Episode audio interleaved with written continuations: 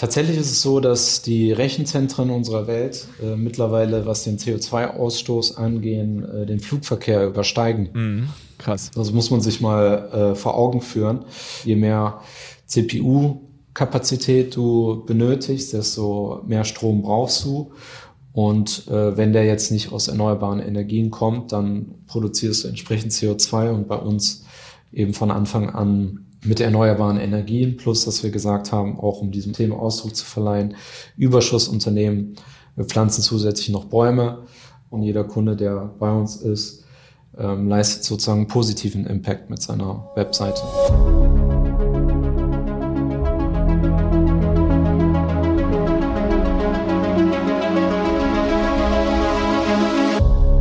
So Leute, ich bin's wieder, euer Jonas und da sind wir zur 99. Folge von Handel 4.0. Ich freue mich heute, Johannes Benz zu Gast zu haben. Johannes Benz ist der Mitgründer von Raidboxes, einem der, ja, meiner Meinung nach innovativsten Hoster im deutschsprachigen Raum. Ähm, Raidboxes ist ein Hoster für WordPress und äh, WooCommerce Websites, da auch schon ein langjähriger Partner bei uns als Agentur. Und äh, ich spreche heute mit Johannes Benz natürlich einerseits über Raidboxes als Unternehmen, wie sie es überhaupt geschafft haben, sich auf dem taffen Hostermarkt zu etablieren mit ihrem einzigartigen äh, Produkt und andererseits aber auch über super, super spannende Themen, ähm, wie Raidboxes selbst sich intern mit ihren Mitarbeitern organisiert. Da sind sie nämlich auch äh, Vorreiter äh, von innovativen Organisationsmodellen, zum Beispiel der Holocracy. Und natürlich sprechen wir auch über das Thema Nachhaltigkeit und Gemeinwohl. Für alle, die das noch ähm, ja ein bisschen unbekannte Begriffe sind, äh, ist das denke ich eine sehr sehr spannende Folge. Ähm, wir sprechen vor allem über das Thema, wie kann man ein Unternehmen nachhaltig gestalten. Also das heißt, wie kann ein digitales Unternehmen einen positiven Impact auf die Gesellschaft haben und nicht nur Schaden verursachen. Johannes sagt, jedes Unternehmen ist äh, schädlich für die Gesellschaft. Warum er das so sagt und so drastisch formuliert, das wird er uns in dieser Folge erklären. Mir hat Johannes im Gespräch auf jeden Fall einige Augen geöffnet und ja, mich neugierig auf das gesamte Thema Nachhaltigkeit und Gemeinwohlökonomie für Unternehmen gemacht. Ich hoffe, du hast ebenfalls ganz viel Freude bei dieser Folge und ja, vielleicht inspiriert dich das Gespräch ebenfalls, dein Unternehmen oder deinen eigenen Impact in Frage zu stellen, überhaupt erstmal vielleicht zu berechnen und am Ende auch zu optimieren. Ich wünsche dir viel Spaß bei der 99. Handel 4.0 Podcast Folge. Johannes, super schön, dass du da bist, ähm, dass wir heute diese Folge zusammen aufnehmen. Du bist Mitgründer slash Gründer bei Raidboxes, ne? Genau. Aber ähm, was ist so deine, deine richtige Rolle? Was, was ist, sind so deine Daily Tasks? Du bist ja gar nicht direkt im Hosting sozusagen involviert, ne? Sondern wann, was machst du da? Ähm, genau, erzähl mal ein bisschen, was du da bei Raidboxes machst. Äh, ja, Jonas, vielen Dank, dass ich da sein darf. Ähm, Glückwunsch, dass ihr bald die 100. Folge erreicht. Äh, mega äh, mega Erfolg aus meiner Sicht. Danke, ja. Ja, wir, äh, wir sind ja zu dritt gestartet und wenn du ein Startup äh, startest, sage ich mal, im Softwarebereich, wo wir uns eben hauptsächlich sehen, äh, da brauchst du ja einen Designer, Marketingmann, dann brauchst du jemand, der mit Excel umgehen kann und äh, du brauchst einen Techie, äh, der programmieren kann. Und ich bin der, der mit Excel umgehen kann. Also das heißt, äh, ich ich bin für die Finanzen äh, zuständig, war sozusagen der erste Kaufmann im Unternehmen und bin das Gott sei Dank auch längere Zeit dann auch geblieben. Mittlerweile sind halt im Sales, äh, sage ich mal, noch ein bisschen kaufmännisch orientierte äh, Leute mit dabei. Ähm, aber das ist sozusagen das, das täglich Brot, wobei wenn man eben das Unternehmen von der Pike auf aufgebaut hat, dann ähm, war ich auch drei, vier Jahre äh, natürlich selbst im Support, bin beim Joggen ähm, sozusagen mit der App, Intercom-App rumgelaufen, äh, habe am Sonntag äh, da supported sozusagen am Kanal in Münster. Und ähm, okay. dementsprechend äh, kenne ich natürlich jedes Feld sozusagen von der Pike auf, weil ich es alles selbst schon mal gemacht habe und ähm, das hilft natürlich dann un ungemein dann auch, wenn du dann jetzt äh, nicht mehr drei Leute bist, sondern 45 ähm, und eben die einzelnen Teams hast, die da ähm, speziell, spezieller unterwegs sind. Ja, cool. Äh, okay, ähm, und, und das Thema Personal, genau, das machst du auch, ne? Also das äh, Genau, äh, also was, äh, bist du da der Einzige bei euch oder ne, ihr habt doch sicherlich ein paar mehr noch. Na, mittlerweile, also grundsätzlich ähm, war das sozusagen ähm, das, was ich dann allein gemacht habe, dann ähm, mittlerweile haben wir ähm, People Administration, also äh, Personalverwaltung äh, mit 20 Stunden und äh, haben jetzt diese äh, Anfang diesen Jahres äh, eine People Culture Care Rolle geschaffen, um auch diesem äh, okay. New Work Trend äh, sozusagen zu folgen äh, mit 30 Stunden. Und der kümmert sich sozusagen äh, aktuell darum, äh, hat jetzt sozusagen Pull-Surveys aufgesetzt, wo man äh, sozusagen wöchentlich ähm, den E-NPS äh, erhebt, also nicht den äh, Net Promoter Score für Kunden, sondern eben für Mitarbeiter. Und dann da eben Feedback einsammelt, schaut, in welchen Dimensionen hat man Verbesserungspotenzial, was, was läuft gut, was läuft schlecht, ähm, um da einfach auch mit einer größeren Organisation auch weiterhin nah an den Leuten dran zu sein und da auch das, den Leuten die Möglichkeit zu geben, auch, äh, auch ähm, sage ich mal, einen Kummerkasten zu nutzen und auch mal anonym auch zu sagen, was einem so auf dem Herzen liegt, ähm, um dann entsprechend besser zu werden. Abgefahren. Also ähm, ich denke, genau, das klingt schon mal sehr, sehr spannend. Ähm, vor allem, wenn du jetzt hier so, sofort so ein paar äh, Begriffe droppst, also ja. People Culture Care. ja, kannte ich vorher auch noch nicht. Also der, ähm, der, derjenige, der People Administration macht, der hat das Thema irgendwie eingebracht.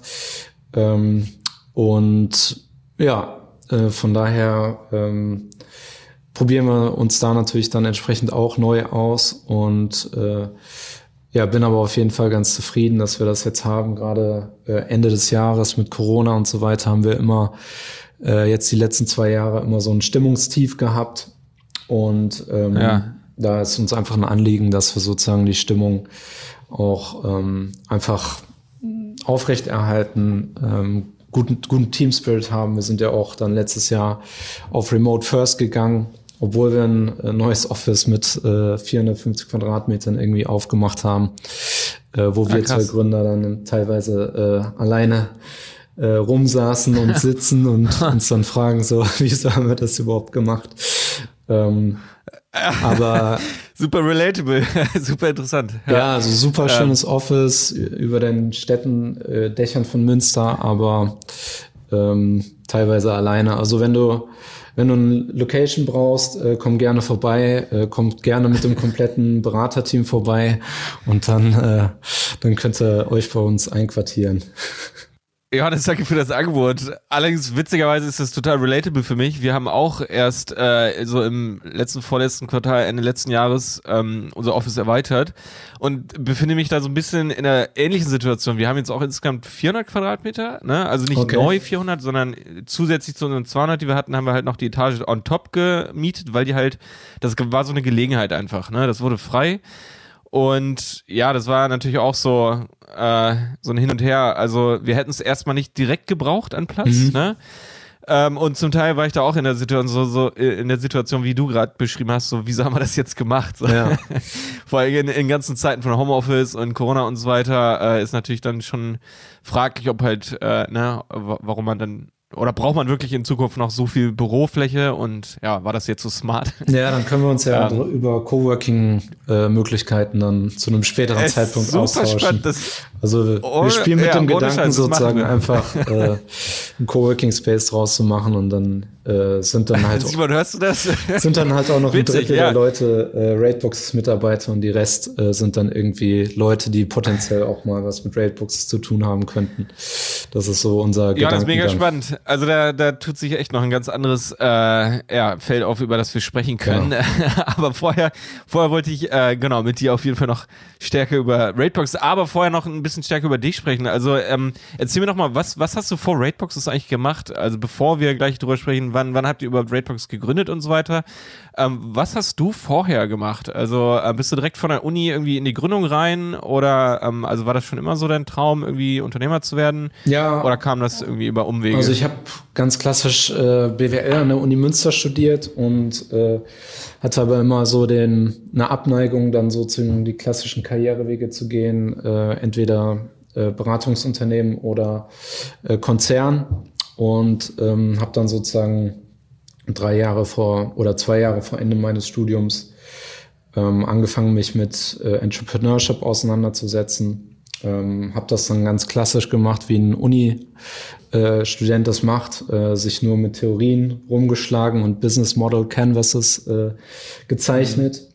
Mhm. Ähm, und ja, habe dann das Glück gehabt, dass ich dann den Torben getroffen habe, der eben nicht der verkopfte Mensch ist, sondern äh, der Machertyp, der eben einfach nur loslegt ähm, und dann zu dem Zeitpunkt eine Mobile Payment App äh, gegründet hatte. Cleep nannte sich damals.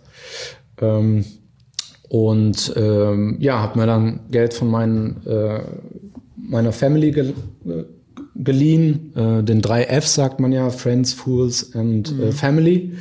Die waren alle dabei äh, bei unserem ersten Startup. Und ähm, ja, haben das dann entsprechend auch ähm, ganz naiv aufgezogen, sind auch unter anderem an der Finanzierung gescheitert, ähm, haben dann noch ein anderes äh, Startup gemacht, haben dann irgendwann gesagt, okay, wir müssen auch mal Geld verdienen, von Anteilen alleine. Äh, lebt sich nicht so gut, wollten aber eben immer die, diesen Freiraum, den wir dann sozusagen äh, bei unserem eigenen Ding gespürt haben, auch irgendwie bewahren, äh, konnten uns nicht mehr vorstellen, sozusagen als Angestellte zu arbeiten. Und ähm, haben dann eben eine WordPress-Agentur aufgemacht, Online-Marketing-Agentur. Ähm, ah, Torben hat äh, das Webdesign gemacht, genau, und ich habe das Online-Marketing gemacht, haben uns damit über Wasser gehalten und dann schließt sich eben der Kreis. Irgendwann haben wir dann gemerkt, hey, die Webseiten der Kunden liegen irgendwie in den USA, ist irgendwie nicht so geil. Ähm, und wir brauchen eigentlich eine äh, europäische Lösung, die die da den gleichen Freiraum schafft, wie das vielleicht amerikanische Angebote machen, aber eben mit äh, deutschem Datenschutz etc. pp. Ja, und haben dann sozusagen äh, neben dem Agenturgeschäft äh, Raidboxes äh, gebootstrapped erst und äh, dann eben 2016 den Hightech Gründerfonds an Bord geholt und dann ging sozusagen die Raidboxes Reise offiziell los. Abgefahren. Ich wusste gar nicht, dass ihr eine Agentur wart. Natürlich, klar. Seid? Fragezeichen. nee, also ich nee. meine, seid, seid ihr immer noch in irgendeiner? Nee, nee das, das habt ihr komplett dann beerdigt irgendwann. Ja, das. Ähm, also ich habe unglaublichen Respekt für für jeden, der sozusagen Agenturgeschäft ähm, auch groß macht. Ähm, ich habe mich da ein bisschen mit rumgeschlagen und äh, Torben hat ja sowieso zehn Jahre in Agenturen gearbeitet und für den war es grausam, ja. dann zu sagen, ey, wir sind eine Agentur, weil der eben genau sich selbstständig gemacht hat, um eben nicht mehr in einer Agentur zu arbeiten. Und deswegen hatte Torben eben Gott sei Dank dann auch den Drive zu sagen, hey, ähm, wir gehen unserer Leidenschaft nach, Softwareentwicklung und äh, gründen halt noch was anderes. Ganz kurz, ähm, also erstens mega spannend, wie gesagt, wusste ich nicht, dass ihr in einer Agentur gewesen seid. Ähm, kannst du da vielleicht dich noch so ein bisschen erinnern oder kann man das vielleicht zusammenfassen, was so die größten Kunde, äh, Gründe, abgesehen davon, dass ihr eben diesen Bedarf sozusagen im Hostermarkt gesehen habt, ne? Dass ihr gesehen habt, äh, dass ihr gesagt habt, ihr möchtet nicht unbedingt in einer Agentur weiterbleiben oder wart ihr da eigentlich gut aufgestellt? Oder ich weiß nicht, wo waren da die Herausforderungen, die ihr gesagt habt, äh, nee, eigentlich nicht mehr so Bock drauf? Im Agenturbusiness die Herausforderung? Ja. Ähm, also gab es da irgendwie so ein paar Punkte, wo ihr gesagt habt, nee, das, das wollt ihr jetzt nicht unbedingt weitermachen oder groß machen? Gab es da irgendwie so Wachstumshemmnisse oder Schwierigkeiten? Naja gut, aus, aus meiner Sicht ähm, hat man eben als Agentur tendenziell ein Differenzierungsproblem. Also man muss halt wirklich schauen, was macht einen jetzt irgendwie anders als äh, eine andere Agentur. Hm. Das heißt, ähm, du brauchst natürlich grundsätzlich irgendeine Einzigartigkeit, die, äh, die dir dann auch Wachstum ermöglicht. Ähm, das war natürlich schwierig und für uns war es natürlich so, dass wir äh, sozusagen von jetzt auf gleich gesagt haben, okay, wir müssen, wir brauchen was zu essen, äh, wir müssen, äh, wir müssen Projekte verkaufen und die müssen uns das Essen einbringen. Ähm, ja. Und dementsprechend ähm, ist das natürlich dann ein hartes Brot. Normalerweise würde man jetzt ein Agenturbusiness auf Empfehlungen aufbauen, vielleicht in einem Nebenjob oder so, äh, und hat dann ja. entsprechende äh, Weiterempfehlungen und irgendwann sagt man dann, okay, ähm, jetzt mache ich mich selbstständig, mache Fulltime Agenturgeschäft. Ähm, das war bei uns halt nicht gegeben. Und dementsprechend hast du natürlich als Agentur immer das Thema, dass du ähm, neue Projekte ran schaffen musst. Äh, mhm. Es sei denn, du kriegst halt ähm, ein Modell hin, das äh, dir auch wiederkehrende Umsätze schafft. Und das ist ja. natürlich dann jetzt sozusagen das Eldorado, in dem wir uns ähm, dankenswerterweise bewegen, wo ich auch jeden Tag einfach dankbar dafür bin, dass wir natürlich jetzt ein Geschäftsmodell haben, äh, wo du einfach wiederkehrende Umsätze hast, mit denen du planen kannst, mit denen du dich weiterentwickeln kannst. Und das ist natürlich bei einem, da habe ich unheimlichen Respekt vor jedem Agenturbesitzer, der es da eben schafft, sage ich mal, auch beide Ströme irgendwie zu kombinieren und auch genügend äh, Projekte an den Start zu bringen, ähm, damit man sich auch als Agentur weiterentwickelt und vergrößert, ne? wie ihr das eben auch entsprechend extrem gut äh, macht. Also da bist du der Experte. Ja, auf jeden Fall. Aber andererseits, also ich finde es super spannend zu hören von dir, wenn du das, wenn du gerade genauso diese Challenges natürlich beschreibst und die sind mir natürlich auch nicht fremd oder uns, ne? Also ja. überhaupt nicht. Und ich denke, jede Agentur ähm, versucht sich natürlich zu überlegen oder hat die gleichen Challenges, natürlich immer wieder neue Projekte, beziehungsweise versucht natürlich ein wiederkehrendes äh, ja, Preismodell in irgendeiner Form oder Produkt auf den Markt zu bringen. Und viele versuchen sich dann ja auch, wahrscheinlich äh, ähnliche Gedanken wie bei euch, dann eben ein digitales Geschäftsmodell in irgendeiner Form aufzubauen, ja. wo man eben äh, leichter skalieren kann. Das ist ja immer das, die Challenge bei einer Agentur. Ähm, für neue Projekte brauchst du neue Mitarbeiter und äh, um die neuen Mitarbeiter zu bezahlen, brauchst du neue Projekte und so weiter. Ja. Und ich meine, dasselbe hast du ja nicht in derselben ähm, wie soll ich sagen, äh, in derselben Konstellation bei digitalen äh, Modellen. Ne? Da hast du ja nicht für, für jeden, der bei euch einen Hostervertrag abschließt, irgendwie braucht ihr wieder x Kapazitäten. Also vielleicht eine bestimmten Anzahl an, an Support-Mitarbeitern natürlich wieder doch on top, ne? Ja. Und ähm, aber letztendlich nicht in der gleichen äh, ja, nicht in der gleichen Zusammensetzung eigentlich, oder? Also das ist deutlich einfacher natürlich skalierbarer als eben äh, Mannprojekte, äh, wo man wirklich direkt die Stunden dann einsetzen muss. Ne? Auf jeden Fall. Also definitiv sollte, sollte man sich über Produkte Gedanken machen, die man eben vermarkten lassen kann. Ich meine, nichts anderes ist ja die Industrie. Äh, die Industrieunternehmen haben eben auch dann irgendwann den Switch gemacht und ein Produkt gebaut und in der digitalen Welt sind es halt digitale Produkte. Wir beziehen ja, ja mhm. auch euer digitales Produkt. Ähm, ähm, dass, äh, dass sozusagen Agenturen äh, da Facebook-Marketing und so weiter beibringt, was und WordPress-Kurse, was sich äh, unsere Supporter hin und wieder oder Sales-Leute je nachdem auch nochmal angucken zu Einarbeitungszwecken. Ähm, ja. Und dementsprechend äh, macht es auf jeden Fall Sinn, seine Expertise auch äh, in Form eines digitalen Produkts ähm, an den Start zu bringen, womit man dann auch wiederkehrende Einnahmen noch hat, damit man eben immer so eine Baseline Revenue. Das stimmt, ja. Auf jeden Fall, ja, da, da haben wir ja unsere äh, Learning-Plattform, die Webster-Piloten äh, genau. etabliert. Ne? Das ist so eigentlich auch die Idee dahinter natürlich.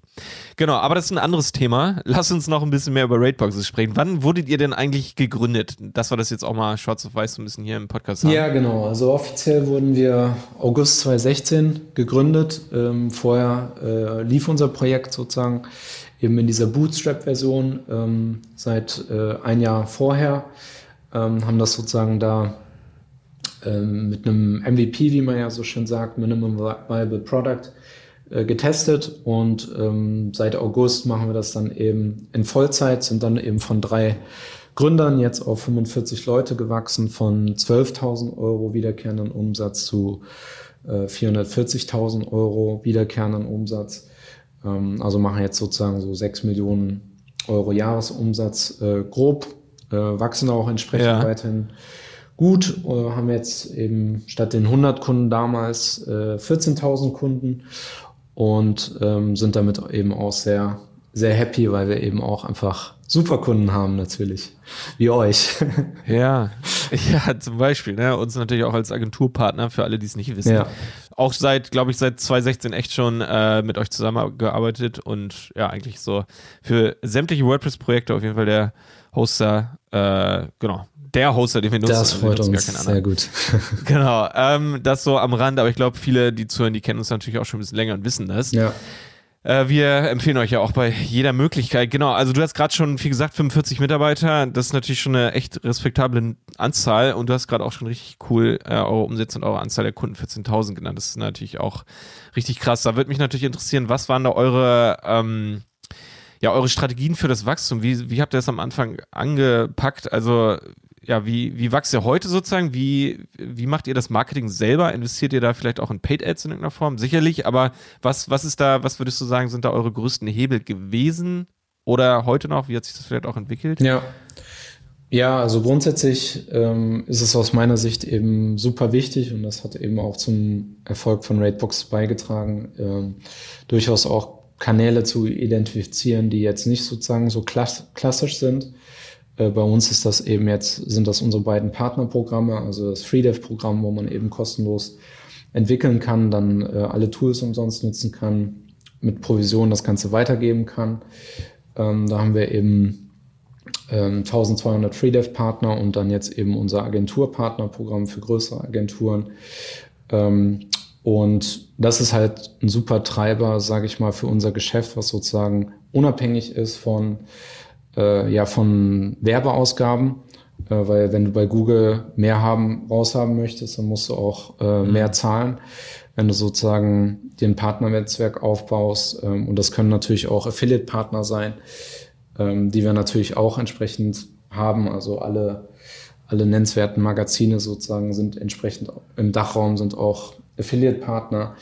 Ähm, ja. Und dementsprechend ähm, ist, das, äh, ist das super wichtig, weil dann schafft man sich eben äh, einen Aktivgegenstand ähm, statt eine Werbeausgabe. Äh, ein Aktivgegenstand, eben Vermögensgegenstand, der einem konstant ähm, neue Kunden bringt ähm, statt eben einfach nur Werbeausgaben. Nichtsdestotrotz äh, geben wir natürlich auch entsprechend äh, Geld für Paid Ads aus. Ähm, am Anfang haben wir das natürlich wirklich äh, mit maximal minimalen Ressourcen gemacht, also einfach äh, Kommentare auf Blogposts und, äh, und da einfach Bekanntheit geschaffen, äh, Partizipation in Facebook-Gruppen etc. pp. Ähm, also ja. eben komplett ohne Budget ähm, und was das Budget angeht, da war sozusagen unser Key Learning. Ähm, naja, zum einen arbeite nicht unbedingt mit Google zusammen, weil die wollen dir nur dein Werbebudget ähm, raushauen. Stichwort, ja. äh, wir müssen erstmal drei Monate richtig Geld verbrennen, damit wir Daten generieren. das ist sozusagen deren Verkaufsargument, äh, äh, um sinnlos Aha. Geld zu verbrennen. Also geht zu einer richtigen Ads-Agentur und nicht zu Google. Ähm, und dann ähm, bei Facebook. Ähm, Facebook ist eben ein sehr wichtiger Kanal für uns. Ähm, da war das Key Learning, ähm, was auch gar nicht mal so intuitiv ist, dass, äh, dass Produktwerbung gar nicht so gut funktioniert hat. Also ähm, Werbung auf das Produkt direkt, sondern äh, Werbung auf Blogartikel. Ähm, führt auch zu besseren Conversions, führt zu besseren Customer Acquisition Costs, äh, viel besseren Customer Acquisition Costs als ähm, Produktwerbung.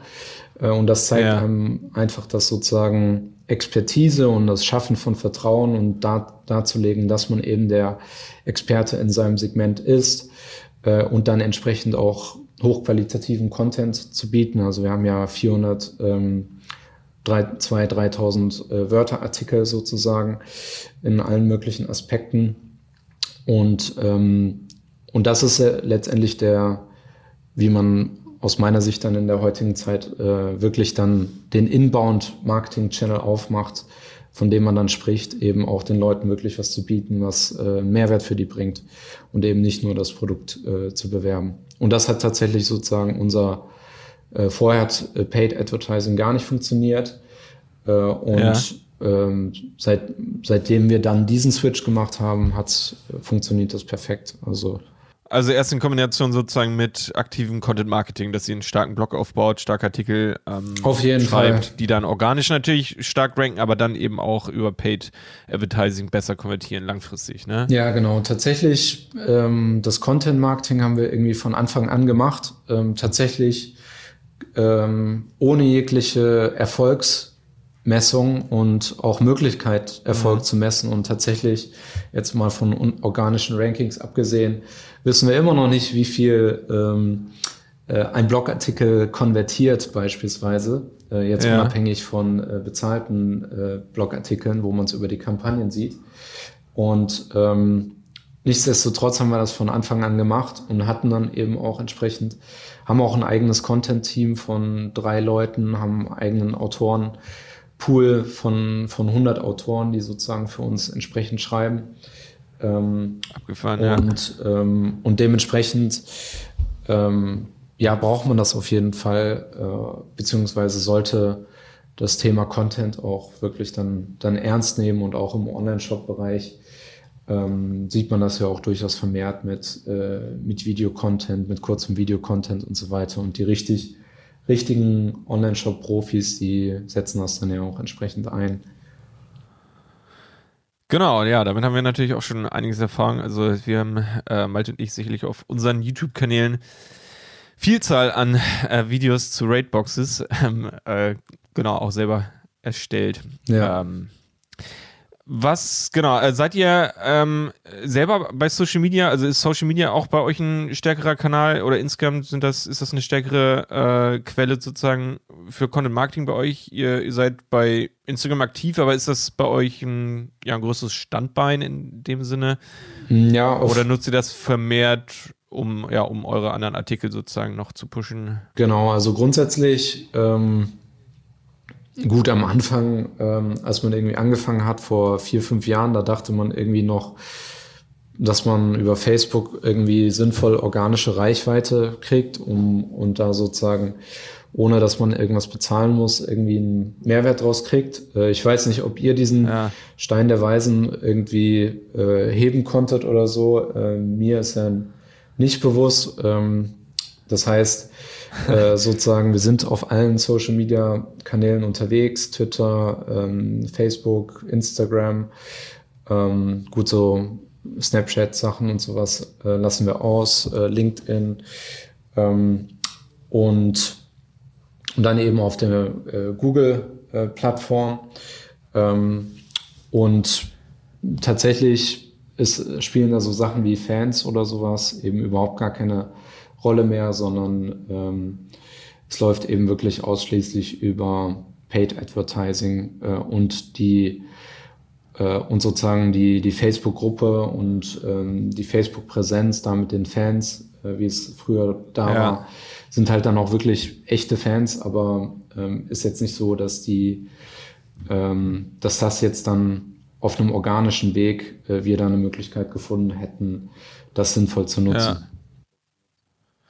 Nee, also bin ich absolut bei dir. Also genau, nachhaltig, glaube ich, organische Reichweite über, über Facebook und, und auch Instagram, würde ich sagen, ist, ist wahnsinnig schwierig. Also, ähm, aber ich bin auch weniger hier der Social, Social Media äh, Part von uns. Ja, also das. Aber da, da, da bin ich absolut bei dir. Da ja. äh, sind wir dann wirklich in einem Newsletter Bereich, sage ich mal. Also mm. wir, wir, haben halt von Anfang an unsere WordPress-News, ähm, die wir alle zwei Wochen per Newsletter äh, rausschicken, wo wir eben auch curated ähm, Content äh, anbieten, aber dann eben auch eigene Themen dann eben einstreuen. Ein, und ähm, das ist definitiv die sinnvollere Reichweite, die man dann aufbauen kann. Äh, ist natürlich eigentlich auch ähm, Common Sense, dass, äh, dass wenn man jetzt eine eigene Reichweite haben kann in Form von Newsletter, äh, dass sie natürlich Mehrwert ist als ähm, eine potenzielle Reichweite auf irgendeiner äh, Plattform. Ja, das ist richtig. Bloß über Newsletter, ähm, ja genau, da erreichst du ja nur die Leute, die dich sowieso sozusagen schon kennen, die bei dir subscribed sind. Ne? Das ist natürlich äh, nochmal so die andere Sache. Ähm, ja. Was Genau, also ihr seid natürlich auch stark wahrscheinlich in der Community irgendwie mit, mit Konferenzen und so weiter verknüpft, ne? dass ihr da irgendwie Partnerschaften habt und ähm, selber auch äh, zu Gast seid sicherlich bei, bei den großen WordCamps oder sowas ja, genau. und also, anderen deutschen äh, Konferenzen, oder? Ja, genau, also ich sag mal damals, äh, 2016, da äh, neben, in unserer Bootstrap-Phase, da haben wir wirklich sozusagen unser letztes Geld zusammengekratzt ja. und ähm, das erste Mal dann das WordCamp Köln äh, gesponsert. Ähm, WordPress hat ja ah. dann ähm, an sich eine sehr, sehr, ja, ist ja die eine der erfolgreichsten Open Source Communities ähm, und veranstaltet da eben diese WordCamps. Es gibt da eben lokale Gruppen. Auf meetup.com ja. kann man sich das eben entsprechend äh, angucken, also auch wenn man so einen WooCommerce-Shop betreibt oder so äh, kriegt man da dann auch lokal dann Tipps und hat dann eben diese WordCamps und die gibt es eben dann auch ähm, international. Ähm, und gleichzeitig äh, sind wir mittlerweile dann eben auch Sponsor auf dem WordCamp Europe äh, als Beispiel, wo du dann 3000, 3000 Teilnehmer hast. Ähm, in dann eben Großstädten wie Berlin, Paris oder äh, Porto jetzt als nächster äh, Veranstaltungsort ja. dieses Jahr im Juni. Cool. Ähm, was mich nochmal interessieren würde, so, also seit, als ihr 2016 gestartet seid, ähm, da, da war ja der Hostermarkt an sich in Deutschland auch schon gut besetzt. Ne? Ja. Also ich meine, da gab es viele Größen, die es heute immer noch gibt. Ähm, genau, muss man jetzt gar nicht alle nennen, die kennt man ja eigentlich so, wenn man sich äh, ein bisschen mit Hosting und so beschäftigt hat, wenn man da einfach mal auf der Suche war oder das selber auch genutzt hat. Ja. Ähm, war das dann eigentlich, das muss doch ziemlich tough gewesen sein, eigentlich für euch, euch da in irgendeiner Form zu etablieren. Und wenn ich mich recht erinnere, ist das ja nach wie vor noch so, dass ihr nicht da irgendwie ähm, Preis, äh, wie nennt man das? Preis? Preisführer, äh, theoretisch. Preisführer seid, ne, dass ihr da besonders günstig irgendwie rein wolltet, ja. sondern ihr wart ja immer auf den ersten Blick natürlich, wenn man euch jetzt zum Beispiel nicht kannte oder so, ja.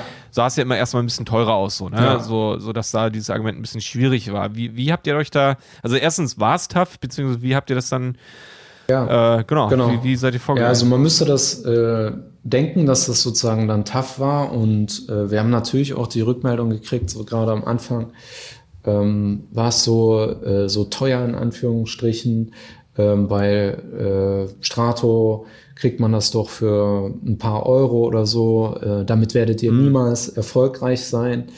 Ähm, das heißt sozusagen aus der exper externen ersten Perspektive äh, war es sozusagen äh, tendenziell tough, aber de facto war es überhaupt nicht tough, weil man muss sich ja vorstellen, dass ähm, bis dato äh, vor fünf Jahren war es so, dass ähm, der Preiskampf sozusagen das einzige Wettbewerbsinstrument war. Also die, es wird sozusagen versucht, immer äh, irgendwie günstiger zu werden, ähm, noch einen Euro irgendwie rauszuschlagen. Und wir waren sozusagen die Ersten, die wirklich gesagt haben, ey, wir wollen in die komplett andere Richtung. Wir wollen sozusagen das beste Produkt äh, haben, was es aus unserer Sicht äh, noch nicht gibt. Und zwar das beste Produkt im Sinne von der maximalen Zeitersparnis ähm, für eben äh, unsere Kunden rausholen, äh, damit sie sich auf ihr Business konzentrieren können. Ähm, und ja.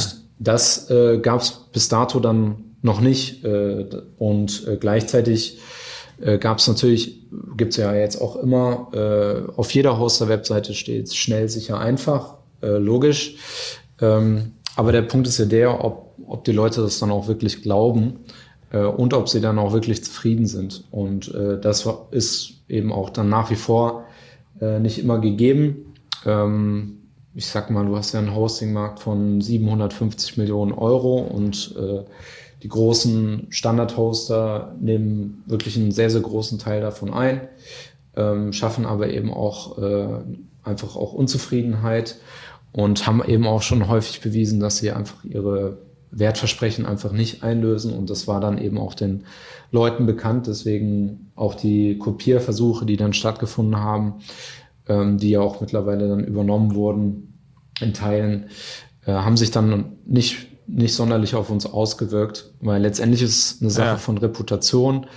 Ähm, und das ist eben der, der hauptspringende Punkt. Es geht halt immer um Differenzierung. Und gerade wenn du dann einen Markt hast, wo es nur um Preis geht, äh, dann fehlt einer, der in, in, die, in der anderen Wettbewerbsdimension unterwegs ist, um nach Porter zu sprechen.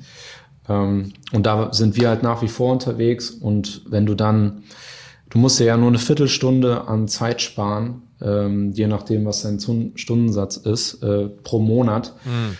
Äh, oder je nachdem nur zehn Minuten Zeit sparen äh, durch eine, eine bessere Lösung und schon hat sich äh, ein Angebot, was 10, 15 Euro teurer ist, schon rentiert.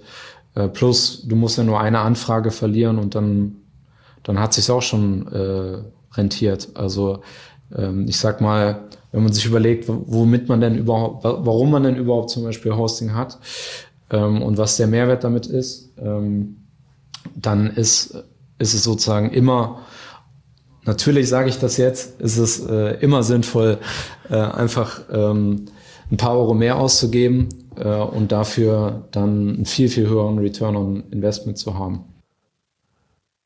Okay, abgefahren. Also ihr habt quasi identifiziert, dass die eigentliche Ressource oder diese, das Bottleneck sozusagen für eure Zielgruppe nicht das Geld ist oder diese paar Euro, weil am Ende ist es ja jetzt nicht der Riesenunterschied, ob es jetzt irgendwie 5 Euro im Monat oder 15 Euro im Monat sozusagen sind, genau. ne? sondern eigentlich eher die Zeit. Und, genau. und das konntet ihr dann auch äh, gut kommunizieren und die Leute sozusagen überzeugen.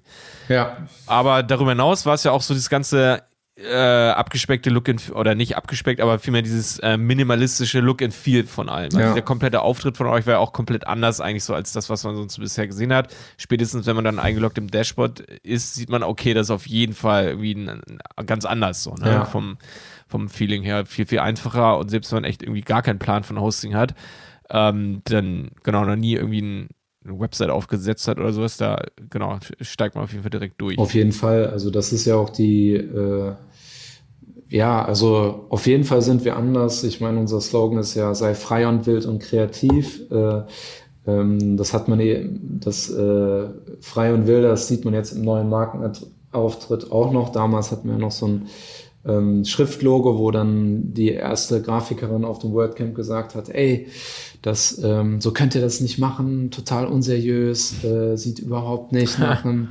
äh, soliden Hoster aus, äh, bringt euch keine Kunden. Und wir haben gesagt, ey, genau den Effekt erzielt, den wir haben wollen, weil wir sind ja für die Freigeister da, die eben sich auch dadurch ja. angesprochen fühlen und äh, sagen, ey, das ist eine coole Sache. Ähm, und, und ja, wir hatten sogar bei den Profis dann am Anfang das Problem, dass die gesagt haben, ey, ähm, ich bin ja ein Profi, ich kann äh, SSL äh, konfigurieren, ähm, äh, sozusagen SSL-Zertifikat auf dem Server einrichten und so weiter und so fort. Und ich brauche so ein einfaches mhm. Interface nicht. Ähm, und das ist ja nur für Anfänger äh, gedacht. Mhm. Ähm, und das, äh, das hat auch so zwei Jahre durchaus gebraucht, bis dann auch die Profis gemerkt haben, ey, habe ich wirklich Bock, jetzt 20 Minuten dann äh, SSL-Zertifikat äh, mit Let's Encrypt da irgendwie auf einem Server selbst einzurichten oder äh, möchte ich doch einfach One-Click haben. Ähm, und dann haben wir natürlich auch, ähm, sage ich mal, unsere Einstellungskonfiguration stark erweitert, so dass man eben auch wirklich ähm, Profi-Einstellungen auch entsprechend vornehmen kann. Ähm, und deswegen, äh, ja, aber bei den Profis haben wir durchaus ein bisschen äh, Zeit gebraucht. Äh, aber ja, die einfache UI, ich meine, das ist ja auch das, was ähm, was WordPress ausmacht, ne? Ähm, Democrat mhm, ja. Democratize Publishing und mittlerweile ist es ja äh, democratize ähm, ja, Digital Business, wenn du so willst. Und mhm. ähm, da passt es natürlich dann auch äh, sehr gut rein, wenn man dann sich um das, äh, die technischen Feinheiten einfach auch kein, keine Gedanken mehr machen muss. Ähm, und auch äh, als Agentur jetzt äh, einfach Personalressourcen spart. Also, weil am Ende ist es dann bei einer Agentur der Entwickler, der, den man super gut verkaufen kann, in Form von Stunden ähm, der dann da eben nicht irgendwie äh, ein Server-Update fahren muss, irgendein Ubuntu-Update und so, äh, oder irgendein PHP-Upgrade und, und schauen muss, ob die Seite bricht oder so. Ähm, und das spart, sparen wir dann entsprechend ein und dann zahlt sich die Einfachheit einfach auch aus. Auf jeden Fall. Also vor allem, genau, Kreative können sich halt viel, viel stärker oder fast nur noch dann sozusagen den, auf den Inhalt, auf den Content etc., auf das Design sozusagen konzentrieren und nicht mehr eben auf alles, was dahinter ja, ist. Genau. Ne? Also eigentlich quasi fast wie eine, wie eine Cloud-Lösung komplett, bloß dass es eben trotzdem self-hosted ist. Ne? Ja. Also so vielleicht so, so, ein, so eine Mischung daraus, würde ich fast so sagen. Ne? Genau. Ne? Ja, sehr, sehr cool. Genau, nee, also das ist, denke ich, auch ähm, genau, von mir persönlich auf jeden Fall der der Wettbewerbsvorteil oder der gefühlte Mehrwert, den man eigentlich so jeden Tag so ähm, auch bemerkt. Vor allem, ich denke auch, das kann man vielleicht nochmal am Rand so sagen, alle, die jetzt mit, mit Raidbox noch nicht so vertraut sind, äh, dieses einfache Aufsetzen von einerseits Stages, ne, also Kopien von existierenden ähm, Websites slash Boxen und auch das äh, easy Aufsetzen von neuen Boxen. Ja. Ne? Also wenn man dann ganz einfach ein neues Projekt starten will, zack, One-Click, äh, und schon hast du halt eigentlich eine neue Box mit, mit einer WordPress-Installation am Start. So ist es. Genau, genau. Ich denke, das hat auf jeden Fall gezeigt, dass ihr euch da mittlerweile sehr, sehr gut etabliert haben. Was mich jetzt allerdings noch sehr, sehr interessieren würde, äh, wo ich euch ja auch absetzt oder unterscheidet, was ich, ähm, ist nicht nur das Produkt, das haben wir gerade betrachtet, sondern auch, wie ihr euch intern organisiert. Ähm, ihr habt eure interne Hierarchie beziehungsweise euer, eure eigene, ähm, ja, wie soll ich sagen, die eigene Organisation, was das Personal angeht, auch äh, innovativ äh, aufgebaut. Das ist richtig, ne? Genau. Ihr habt euch als Holokratie organisiert, ist, stimmt das? Mhm, ja, also ähm, da kann man drüber streiten, wie man das ausspricht. Wir sprechen es Holokratie aus ähm, und auf Englisch heißt es Holocracy. Ähm, genau, und da habe ich eben damals ähm, tatsächlich auch in 2016 dann das Holocracy-Buch gelesen und dachte, ey, das ist irgendwie genau das, was bei uns äh, richtig gut passt. Und dann haben wir Gott sei Dank mit, ähm, mit fünf Leuten damals, sozusagen zwei andere neben den Gründern, gesagt, hey, äh, wir führen das jetzt sozusagen ein und auf Test, äh, auf Probe und äh, Gott sei Dank haben wir es immer noch. Und das ist mittlerweile natürlich auch ein Teil der, der Raidboxes DNA. Und äh, ich bin Sag mal, was, was ist die Holocracy? Also für, ich glaube, die meisten, die zuhören, die haben vielleicht davon höchstens mal gehört. Ja. Also für mich war es ziemlich neu. Ja. Ähm, vielleicht mal in ein paar Sätzen zusammengefasst, wo ist der große Unterschied zu einer relativ klassischen Hierarchie in einem Unternehmen? Ja, genau. Also äh, wenn man darüber liest, dann hört man meistens so, ähm, es gibt keine Chefs. Äh, ich sage immer, es gibt äh, viel mehr Chefs, nämlich es gibt äh, eben die Chefs in ihren Verantwortungsbereichen, in ihren Rollen. Und letztendlich ist es, ähm, sage ich mal, ähm, die äh, auf die Organisationsform gemünzt. Äh, man hat ja vielleicht schon mal Scrum gehört als Projektmanagement-Methode, als agile Projektmanagement-Methode. Und ähm, ja. aus diesem Grundgedanken kommt sozusagen Holocracy, also wie organisiert man jetzt ähm, ähm, Organisationsänderungen, also dass sich eine Organisation agil verändern kann auf struktureller Ebene. Und ähm, deswegen ist es sozusagen einfach ein anderes Managementsystem, was äh, mehr Freiheiten und Verantwortung auf einzelne Personen legt.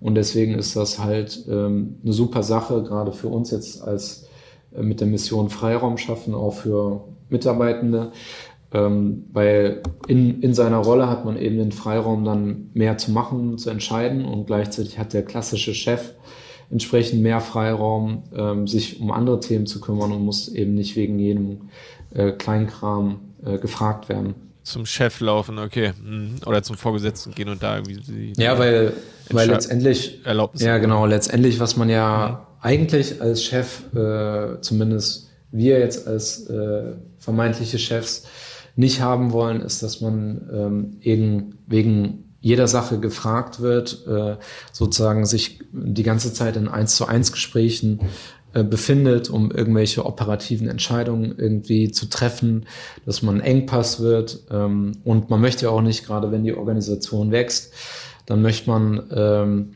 dann würde man jetzt in einem klassischen hierarchischen System entsprechend immer der Engpass sein. Äh, das heißt, äh, weil die ja. Entscheidungen gehen dann über dich äh, und du hast ein gewisses äh, Maß an Kapazität. Das heißt, du hemmst alle anderen ähm, und gleichzeitig bist du mega überarbeitet. Und auch das äh, möchte man nicht und das äh, wird eben auch in Holokratie entsprechend gelöst. Hast du ein paar praktische Beispiele, wie ihr das irgendwie bei euch umsetzt oder wo es besonders gut geklappt hat oder funktioniert bei euch jetzt? Mm, ja gut, also äh, praktische Beispiele ist, dass man jetzt, wenn man jetzt äh, klassisch aus der Gründungsperspektive kommt, dann definiert man am Anfang erstmal alle Rollen, die im Unternehmen da sind. Und dann merkt man natürlich, okay, man hat eigentlich mehrere Hüte auf. Genau genommen hat man so vermutlich so 15 Hüte auf, äh, von jetzt vielleicht Rolle Telefonberatung, Rolle Finanzen, Rolle Recruiting etc. pp. Und dadurch, dass man diese Rollen hat, ist es natürlich dann auch mega easy, irgendwann zu sagen, okay, ähm, ich brauche jetzt ich möchte diese Rolle nicht mehr haben, ich möchte jetzt jemanden einstellen, der diese Rolle übernimmt. Und dann hast du auf einmal Sales und dann hast du auf einmal Support und äh, kannst diese Rollen eben nach und nach delegieren und versuchst natürlich, oder ich persönlich, versuche dann äh, so wenig Rollen wie möglich zu haben, um mir dann entsprechend ähm, mehr Freiraum zu schaffen. Ähm, und dann entstehen eben auch so Sachen, die normalerweise nicht entstehen würde. Beispielsweise haben wir die Rolle Happy Management. Äh, unsere damalige Mitarbeiterin, die, ähm, die war zum einen Juristin, hat dann für sich die Rolle Legal geschaffen, ähm, hat sich sozusagen um alle äh, rechtlichen Themen gekümmert, ohne dass ich jetzt als Chef damals gesagt hätte, ey, wir brauchen das. Ähm, und gleichzeitig ja. hat sie super gerne Kuchen gebacken. Ähm, und, ähm, und damals waren wir dann ja nur 10, 15 Leute. Äh, und wollte irgendwie dann für jeden, äh, der Geburtstag hat, einen Kuchen backen und hat das dann auch durchgezogen und hat dann eben für sich die Rolle Happy Management geschaffen, ähm, die dann eben die, die Verantwortlichkeit hat, zum Beispiel Firmenfeste äh, zu organisieren. Dieses leidige Thema vielleicht in anderen Unternehmen wäre, organisiert die Weihnachtsfeier, ah, die Azubis müssen ran. Ja. Ähm, das war halt da so, dass da jemand einfach Leidenschaft für hatte, Passion für hatte, ähm, dann eben die Kompetenz aus dieser Leidenschaft erge sich ergebend und dann gesagt hat, ey, okay, wir führen die Rolle Happy Management ein. Die hat dann einfach den Zweck, Mitarbeiter glücklich zu machen, hat die Verantwortlichkeit, äh, Firmenfeiern zu organisieren und hat dann zum Beispiel als Verantwortungsgebiet äh, das Budget äh, dafür und kann dann frei entscheiden, was dann da passiert. Ähm, und so äh, kann sich eine Organisation sehr flexibel, das wird dann sozusagen in, in äh, monatlichen Meetings, äh, so, sogenannten Governance-Meetings, abgeändert, wo jeder dann äh, Vorschläge einbringen kann. Das heißt, man äh, verarbeitet so die Wahrnehmungen der einzelnen Leute und lässt sie in die Organisationsstruktur einfließen, ähm, lässt Organisationsstrukturen gehen, wie bei uns Public Relations, die, wo die Rolle überhaupt keinen Sinn gemacht hat und lässt einfach neue entstehen, wie Mental Health ist auch einfach so äh, entstanden, ohne, äh, ohne Zutun von oben als Rolle. Ähm, oder Gleichstellung ist als Rolle entstanden, ähm, etc. pp. Ja, äh, auch finde ich super spannende Gedanken dabei. Was mich da jetzt direkt interessiert, beziehungsweise eine Sache, äh, vielleicht möchte ich kurz äh, sagen, was ich ganz spannend finde. Ich glaube, wir organisieren uns zum Teil schon eher, äh, also auch schon fast unbewusst als Holocracy, ohne dass ich den Begriff bisher kannte. Mhm. Ähm, als Beispiel, wir hatten äh, lange bei uns einen Geburtstagsbeauftragten, okay. der sich quasi darum kümmert, mhm. dass das Geburtstags- oder derjenige, der Geburtstag hat, irgendwie eine kleine ja, kleine Überraschung erhält oder die ganzen Sachen dazu in die Hand nimmt. Dann hattet ihr auf jeden Fall die ähm, Rolle Geburtstagsbeauftragten. Also äh, von daher. Ja, genau. Und ich glaube, da haben genau. sich bei uns auch schon, genau, also wir versuchen auch immer schon so Rollen, aber eher so die entwickeln sich so zwischen Tür und Angel und entstehen dann halt so, weil jemand tatsächlich eine Passion für irgendwas hat, was einfach gemacht werden muss. Also zum Beispiel jemand, der sich ja um die ganzen, um die ganzen Firmeninfrastruktur, was, was vor allem Internet und Tech-Zeug und so weiter angeht, äh, ja genau, genau. beschäftigt. So, ne? Das muss halt einer machen, aber ich, beziehungsweise Malte und ich als Chef sozusagen oder Jenny auch, wir, wir können das selber nicht. Ähm, aber wir stellen jetzt natürlich nicht jemanden ein, der sich nur dafür ne, der nur das macht irgendwie oder, oder holen uns einen Dienstleister, sondern jemand von uns, glücklicherweise, äh, kennt sich damit gut aus und macht es auch relativ leidenschaftlich. Insofern ist er damit gleich auch der, der Internet-Techie beauftragt. Ja, genau. Und das ist, ähm, äh, und das wird sozusagen in der Holokratie dann noch ein bisschen formalisiert und noch transparent gemacht. Ja. Also das heißt, wenn jetzt neue Leute kommen, dann gehen die jetzt bei uns zum Beispiel einfach in die Software Hola Spirit. Ähm, da sind die Rollen dann ähm, sozusagen dargestellt und dann weiß der derjenige halt direkt, okay, der und der ist der Geburtstagsbeauftragte, der ist für Tech-Kram äh, zuständig. Ja. Und was kann ich von dem erwarten? Und gleichzeitig, wenn ihr jetzt sagt, boah, ey, da hätte der doch jetzt mal drauf achten müssen, wie der hat keine Backups gemacht. Ja. Das kann doch nicht sein. Okay. Äh, alles äh, abgeraucht und wir haben kein einziges Backup. Ähm, dann würdet ihr ja. jetzt sagen, eben in einem äh, Governance-Meeting, Verantwortlichkeit, ähm, sicherstellen, dass, äh, dass Backups da sind. Ähm, und dann würdet ihr das einfach in die Arbeitsbeschreibung sozusagen mit reingeben. Dann ist jedem klar, ja. okay, ihm ist klar, ich habe diese Verantwortlichkeit, allen anderen klar, ist auch klar, er hat diese Verantwortlichkeit. Und dann braucht man nicht drüber sprechen. Dann muss man am Ende nur noch schauen, dass diese äh, Verantwortlichkeit eingehalten wird. Und wenn es dann eben im schlimmsten Fall jetzt gar nicht klappen würde, dann äh, ist dann sozusagen der Circle Lead, ähm, wie es sich dann nennt, äh, auch bevollmächtigt zu sagen, okay, bei dir klappt diese Rolle jetzt nicht so gut, ähm, mach mal vielleicht eine andere Rolle äh, oder wir switchen das sozusagen intern dann entsprechend nochmal. ja. Was mich jetzt nochmal interessiert, oder so eine Frage, die bei mir direkt so aufkommt, ohne dass ich das irgendwie an sich äh, kritisieren würde, gar nicht. Ich be, be, ähm, befürworte so ein System auf jeden Fall.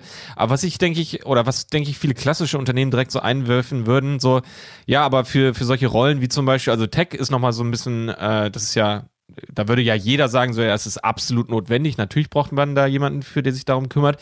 Aber jetzt mal, ich denke, ein klassisches Unternehmen könnte auch zum Beispiel argumentieren, ja, ein Geburtstagsbeauftragten oder jemand, der sich um Mental Health kümmert, das ist ja jetzt nicht Top Priority. Ja. Äh, das, das macht irgendjemand nebenbei. Also ich glaube, die Challenge, die man da, glaube ich, so sieht oder die ich jetzt so ein bisschen sehe, ist dafür dann aber tatsächlich auch Kapazitäten bereitzustellen in diesen Rollen, in diesen Personen. ja. ja und, äh, und das nicht sozusagen noch so, ja, Überstunden nach Feierabend irgendwie so, das machst du dann ja noch den Geburtstag oder so, ne? Ja, genau. Ähm, ist das nicht, also da, das, da muss man ja als Unternehmen auch schon gewisserweise ähm, gut für aufgestellt sein, einfach was natürlich auch das Umsatz-Kosten-Verhältnis ist, äh, sodass man sich eben für sowas Kapazitäten eben leisten kann. Naja, auch, tatsächlich, ne? tatsächlich eigentlich nicht, ähm, in Anführungsstrichen, weil das bringt ja auch äh, Holacracy als Flexibilität mit. Deswegen spricht man ja. dann eben auch nicht mehr von Abteilungen, sondern von Circles. Und der, äh, ich habe das irgendwann mal realisiert, als ich festgestellt habe, ey, wir haben ja irgendwie äh, sieben ähm, HR-People-Rollen, ähm, aber eigentlich arbeitet keiner in dieser Abteilung, weil die ja. arbeiten eigentlich ja. in allen möglichen anderen Abteilungen. Marketing als Beispiel, unsere Mental Health Rolle äh, arbeitet die meiste Zeit in Marketing. Ähm, und deswegen kannst du eben auch einer Leidenschaft äh, folgen, ohne dass du jetzt ähm, direkt eine Stelle dafür schaffen musst. Wenn du irgendwann sagst, hey, das ist so eine sinnvolle äh, Stelle, die braucht einfach mehr Kapazität, dann kannst du eine eigene Stelle schaffen und klar, da muss sozusagen der, der Lead am Ende entscheiden, wie viel Kapazität äh, gebe ich da rein und, ähm, und wie wird das auch gegenüber anderen Sachen priorisiert. Und die Rollen können dann mhm. entsprechend auch fragen, okay, ähm, und müssen sich dann auch danach richten, ähm, sozusagen, wenn der Circle Lead sagt, diese Rolle ist jetzt gerade äh, wichtiger als die andere, dann muss sich sozusagen daran gehalten werden, genauso wie Transparenz auch ähm, verpflichtend ist. Das heißt, du kannst jetzt nicht als Rolle sagen, ey, ich mache jetzt hier äh, für mich äh, in meinem Kämmerlein ähm, einfach jetzt irgendwas und äh, das ist mein Verantwortungsgebiet und deswegen äh, sage ich dir da auch nichts drüber. Du bist verpflichtet, eben ja. transparent zu machen, was machst du. Und deswegen gibt's ja auch dann diese Tactical Meetings, äh, was eben hocheffiziente Meetings äh, sind, ähm, wo dann eben einfach äh, 30 Agendapunkte in 30 Minuten einfach abgefrühstückt werden, aber eben gleichzeitig auch eine Transparenz geschaffen wird, was die einzelnen Rollen dann entsprechend machen. Aber diese Flexibilität zu sagen, genau wie bei euch, ähm, okay, äh, der, es gibt halt eine verantwortliche Person, aber da legt man jetzt erstmal gar keine große Kapazität drauf ähm, und der darf das einfach machen aus, äh, aus Leidenschaftsgründen ähm, die ist natürlich dadurch eben gegeben. Und deswegen braucht man da jetzt auch keine Angst haben, nur wenn man da eine Rolle hat, dass, äh, dass man dann irgendwie zehn neue Leute einstellen muss. Im Gegenteil. Ja. Johannes, mega krass. Also ich glaube, für für das Thema Holocracy oder diese ganze Mitarbeiterorganisation, auch in innovativen Unternehmen, wie kann man das Ganze ein bisschen echt äh, spannender und auch happier für alle Mitarbeiter oder nicht nur Mitarbeiter, sondern für alle im Unternehmen gestalten? Ja. Können wir eine ganze eigene Folge machen, das merke ich schon. Mindestens sollten wir uns darüber auch schon äh, noch mal länger unterhalten. Was mich jetzt aber noch äh, auch noch super, super stark interessiert und was ja auch ein äh, Core-Thema bei euch ist, ist das ganze Thema Nachhaltigkeit, Gemeinwohl. ja. ja. Ähm, und da weiß ich, dass du auf jeden Fall eine Art Experte bist und mir darüber eine ganze Menge erzählen äh, kannst. Also ihr bei Raidboxes, ihr habt euch ja schon von ganz an Anfang, glaube ich, ne, da kannst du mich korrigieren, wenn das nicht so ist, auf die Fahne geschrieben, dass ihr eigentlich ein, dass ihr nachhaltig agieren wollt, dass ihr als Unternehmen sozusagen einen positiven Impact eigentlich haben wollt langfristig. Äh, und genau, also dass, dass euch das wichtig ist, dass euch das Thema Klimaschutz wichtig ist. Ähm, und da kannst du ja mal vielleicht erstmal ein bisschen offen erzählen, ja, wie da eure Sicht ist und was da eure ähm, Achievements bisher sind und genau, wie ihr euch da irgendwie auch organisiert. Ja, genau. Ähm, ja, von Anfang an kann man so nicht sagen. Ähm, tatsächlich so, ähm, und das ist auch einfach Fakt, am Anfang kämpft jedes Startup ums Überleben. Ne? Also egal, wenn du irgendwas Neues ja. machst, du kämpfst auf jeden Fall erstmal ums Überleben. Ähm, das heißt, du musst eben schaffen, dass deine Umsätze größer sind als deine Kosten. Und, ähm, ja. und wenn du das nicht schaffst, dann ähm, bist du äh, pleite und dann stellst du dein Projekt ein, wie auch bei unserem ersten Startup sozusagen passiert. Ähm, und ja. dementsprechend äh, haben wir uns dann das erste Mal mit Gemeinwohl in 2019 ähm, beschäftigt. Äh, das war nämlich das erste Mal, dass wir dann sozusagen den Break-Even auch auf einem kleineren Niveau geschafft haben und wir dann sozusagen auch die gedankliche Kapazität hatten zu sagen, ey, ähm, jetzt nehmen wir uns mal die Zeit, machen mal einen Workshop zum Thema Gemeinwohl. Ähm, und ich hatte dafür schon immer eine persönliche Passion, habe auch schon damals beim Zivi äh, mir überlegt, okay, was mache ich? Studiere ich soziale Arbeit oder äh, studiere ich dann doch BWL? Ähm, habe mich dann für BWL entschieden, ähm, war auch mega gefrustet in der ersten Vorlesung. Äh, Ziel ist äh, Gewinnmaximierung. Das hat sich dann auch durchs Studium durchgezogen äh, und ist sicherlich eben auch das ein Kernproblem unserer Gesellschaft. Ähm, diese, dieses Mindset ähm, und der Homus economicus. Ähm, aber dachte eben, okay, ich muss erstmal das, was den größten Impact hat, auf unsere Gesellschaft, nämlich die Wirtschaft, erstmal richtig verstehen, damit ich da dann auch irgendwie was ändern kann. Und ja, und dann äh, 2019, also theoretisch hatte ich jede, jedes Weihnachten den Vorsatz, jetzt ich, stelle ich mal eine Gemeinwohlbilanz auf ähm, für mein Unternehmen. Und zwei, drei Jahre sind vergangen und ich habe es einfach nicht auf die Reihe gekriegt, weil man so viel andere Sachen zu tun hat. Ähm, und habe dann Gott sei Dank jetzt dann den Tim gefunden, Werkstudent für Nachhaltigkeit, der das auch schon bei der Diakonie gemacht hatte. Und das war dann sozusagen der Startschuss den ganzen Themen, äh, der Themen, das Thema Nachhaltigkeitszertifizierung und so weiter auch dann anzugehen, äh, um zu zeigen, dass wir es ernst meinen. Und 2019 haben wir dann, ähm, sage ich mal, auch unser äh, klimapositives äh, Hosting gestartet, äh, dass wir eben nicht nur CO2-neutral unterwegs sind, sondern äh, entsprechend auch ähm, Bäume pflanzen für jeden Vertrag und ähm, werden da dieses Jahr vermutlich die, die halbe Million äh, Bäume knacken, was das angeht. Abgefahren. Also das heißt, der Impuls kam von euch intern oder vielmehr vor allem sozusagen auch von dir, von deiner Motivation, dass du gesagt hast, das Thema ist ja an sich wichtig, das hast du ja eben gerade gesagt und das willst du einfach auch als, als Unternehmen dann sozusagen langfristig angehen, ne? Ja, genau. Und das heißt, es kam jetzt nicht irgendwie von außen, dass ihr gesehen habt, oh, Hoster sind besonders schmutzig irgendwie in der Bilanz, äh, da müssen wir was tun, ansonsten ist da unsere ähm, sag ich mal, unser Argument weg, irgendwie auf dem Markt zu bleiben langfristig, weil sich ja gesellschaftlich auch was tut. Ja, ne? Ja. Ähm, oder war das eine Mischung? Also ähm, nee, tatsächlich. Vielleicht kannst du da ja, ja. speziell noch mal. Mhm, ja. ja. tatsächlich war das, sage ich mal, eine persönliche äh, Passion.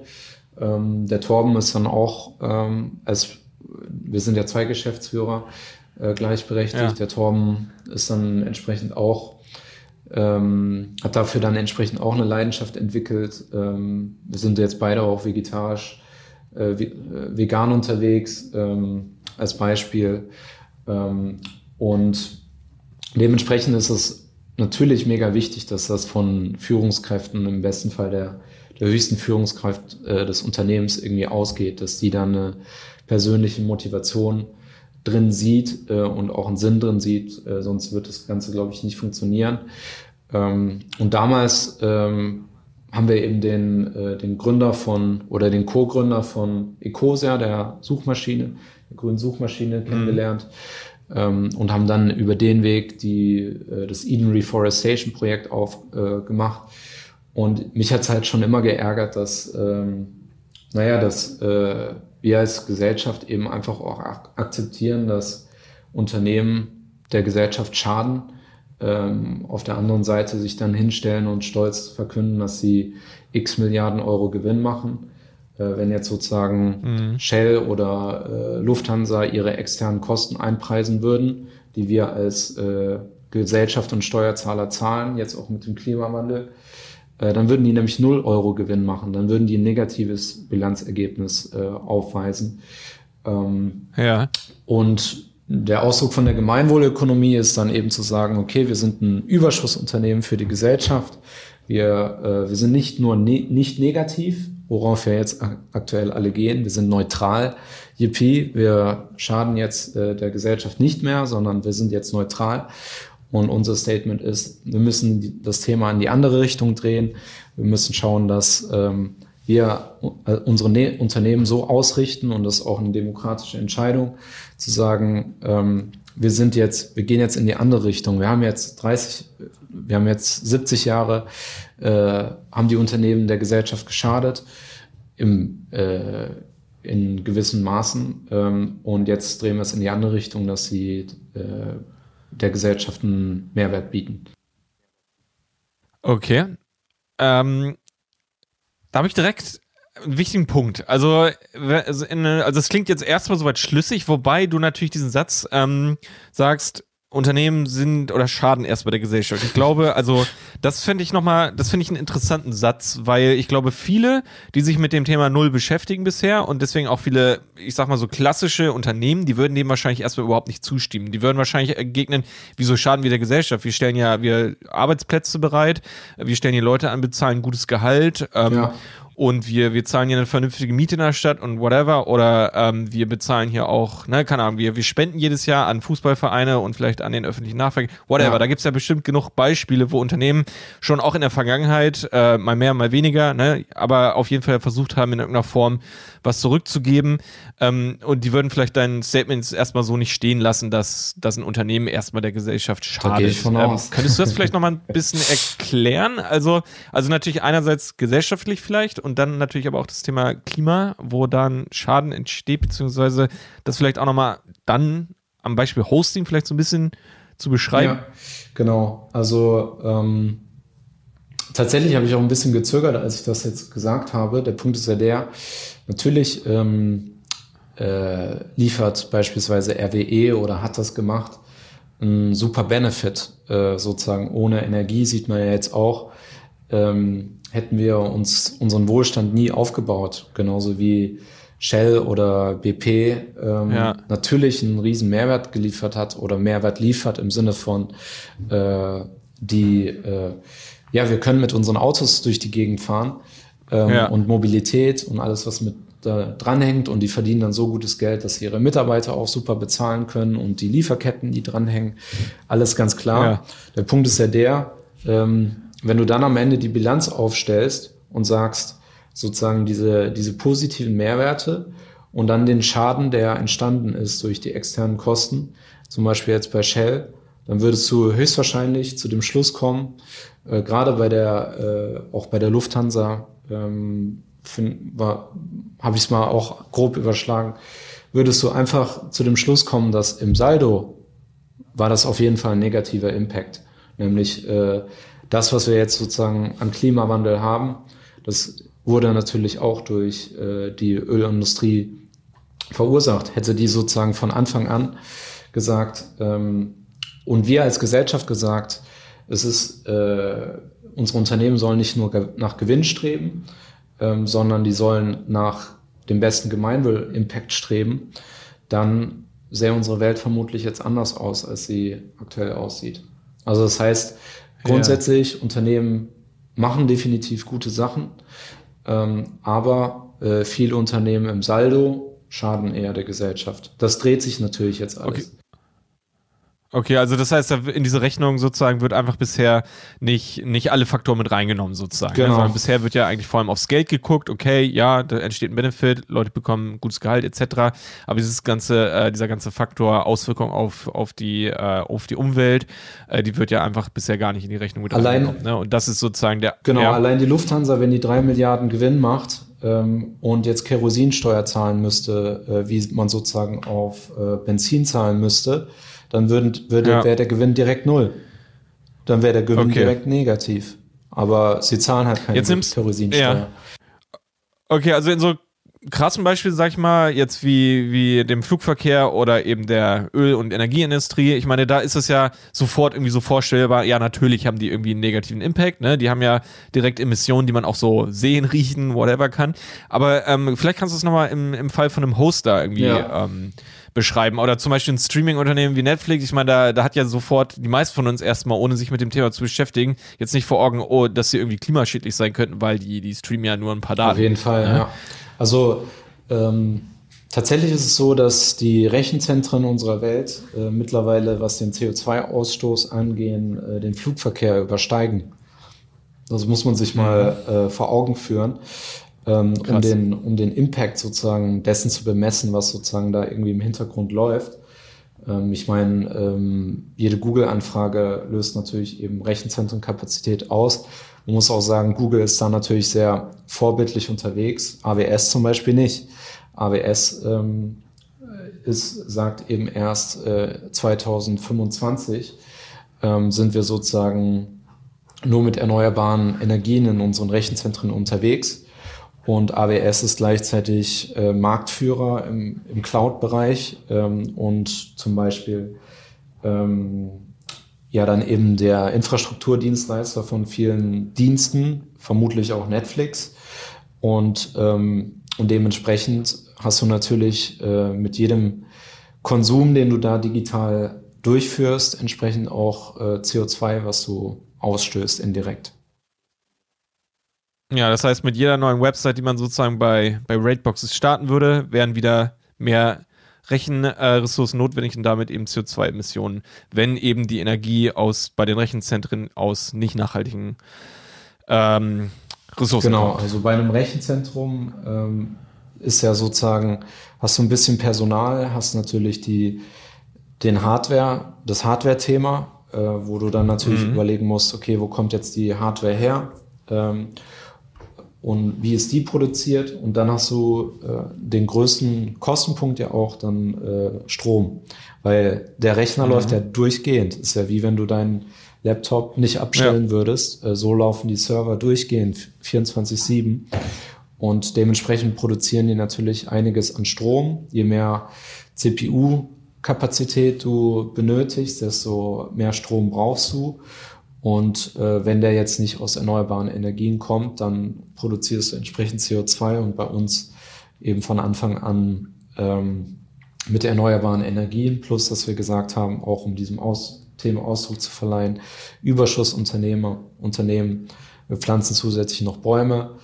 Ähm, um so dass ihr dann auch noch insgesamt mit einem nicht nur mit einem genau. Null äh, Impact sozusagen rauskommt oder mit einem Null Ergebnis, sondern dass ihr auch noch on top sozusagen genau deswegen äh, bist du sozusagen ein positives Ergebnis genau. Mhm. genauso wie HIP eben auch sagt klimapositiv. Und HIP äh, kann man das auch absolut abnehmen sozusagen. Die sind aus meiner Sicht definitiv auch ein Überschussunternehmen. Ähm, ja. äh, sind wir das dann entsprechend auch. Und jeder Kunde der bei uns ist ähm, leistet sozusagen positiven Impact mit seiner Webseite. Okay, ganz kurz nochmal äh, zum Detailverständnis. Wenn, also ihr kauft ja sozusagen oder ihr mietet ja mh, Rechen, äh, Ressourcen, nenne ich es jetzt mal. Also, ich weiß nicht, wie da der Fachbegriff wäre. Mhm. Ihr, ähm, ne, ihr mietet euch das sozusagen für, eure, für, für uns als Kunden ja sozusagen. Ja. Ne? Und stellt uns das zur Verfügung. Und da könnt ihr direkt aus, also habt ihr da eine, könnt ihr da einfach sagen, ja, wir hätten gerne nur äh, nur Energie oder ihr, wir hätten gerne nur ein Rechenzentrum, aus, das nur erneuerbare Energien verwendet. Also habt ihr da direkt so eine Auswahl oder könnt ihr, wie, wie läuft das da genau ab? Ja, Gott sei Dank, also ähm, ich sag mal, bei unserer neuen Cloud-Infrastruktur, ähm, da haben wir entsprechend natürlich auch ähm, uns die, äh, die Energieeffizienzwerte des Rechenzentrums geben lassen und äh, entsprechend auch das als Auswahlkriterium gehabt, dass ähm, das nur mit erneuerbarem Strom läuft. Ähm, und bei dem äh, bei unserem anderen äh, Rechenzentrum, was wir dann vorher hatten und Infrastrukturdienstleister, ähm, der äh, betreibt das dann eben auch entsprechend mit Wasserkraft. Ähm, hatte aber dann ja. auch ähm, zwischenzeitlich mal gesagt, ähm, dass sie auf konventionellen Strom umsteigen wollen, äh, wollten das so stimm und ah. äh, klamm und heimlich machen. Ähm, irgendwie so mit so einem LinkedIn-Post oder sowas. Äh, weil, weil das äh, Ökostrom ja jetzt so teuer werden würde. Ja. Ähm, wo wir dann gesagt haben, ganz klar, wenn ihr das macht, dann äh, sind wir mit all unseren Kunden raus. Äh, weg, dann ziehen wir sozusagen alles direkt auf die neue Infrastruktur um, was dann eben auch dazu ja. geführt hat, dass die da auch ziemlich schnell äh, zurückgerudert sind, Gott sei Dank. Okay. Okay, krass. Also das heißt, ihr habt da schon auch einen gewissen Einfluss dann auf der Einkaufsseite sozusagen. Ja, mittlerweile ähm, sind wir auf jeden Fall im, äh, im hohen Key-Account-Bereich bei äh, bestimmten Infrastrukturdienstleistern, ja. Mhm. Okay, sehr gut. Ähm, vielleicht noch ein paar Worte zu diesen Zertifizierungen. Also du, ähm, ihr, ihr seid Gemeinwohlökonomie zertifiziert oder seid ihr dabei, das zu werden? Wir, äh, Und was heißt das genau? Genau, also die Frage ist ja jetzt, okay, Überschussunternehmen schön und gut, aber wie, wie misst du das dann jetzt? Ähm, und da gibt es eben den Verein für Gemeinwohlökonomie ähm, mit dem Buch von Christian Felber, Gemeinwohlökonomie. Und das Schöne daran ist, dass es eben keine, Kap keine Kapitalismuskritik ist, ähm, die man, die einem einfach nur noch aus dem Hals raushängt, weil du, weil es einfach nur destruktiv ist, sondern eben das positive Alternativsystem schafft, nämlich dass man eben sagt, hey, Unternehmen, messt euren Gemeinwohl-Impact und dann versucht eben nicht nur eure Bilanz äh, schön aussehen zu lassen, sondern äh, versucht auch eure Gemeinwohlbilanz schön aussehen zu lassen. Äh, kriegst dann halt einen Punktescore von minus 1000 bis 1000 und ähm, und diesen, äh, diese Gemeinwohlbilanz haben wir jetzt entsprechend aufgestellt und die ist jetzt gerade bei unserem Prüfer, weil der Verein stellt dann entsprechend auch einen Prüfer, der dann ähm, die, die Selbsteinschätzung äh, validiert und das dann entsprechend abändert äh, oder auch nicht. Und ähm, am Ende kommt dann eben entsprechend ein Score raus und die Vision der Gemeinwohlökonomie ist, dass man eben einfach einen QR-Code auf jeder Webseite hat, äh, wo, wo man als Konsument eben direkt auch sehen kann, okay, Gemeinwohl-Impact so und so.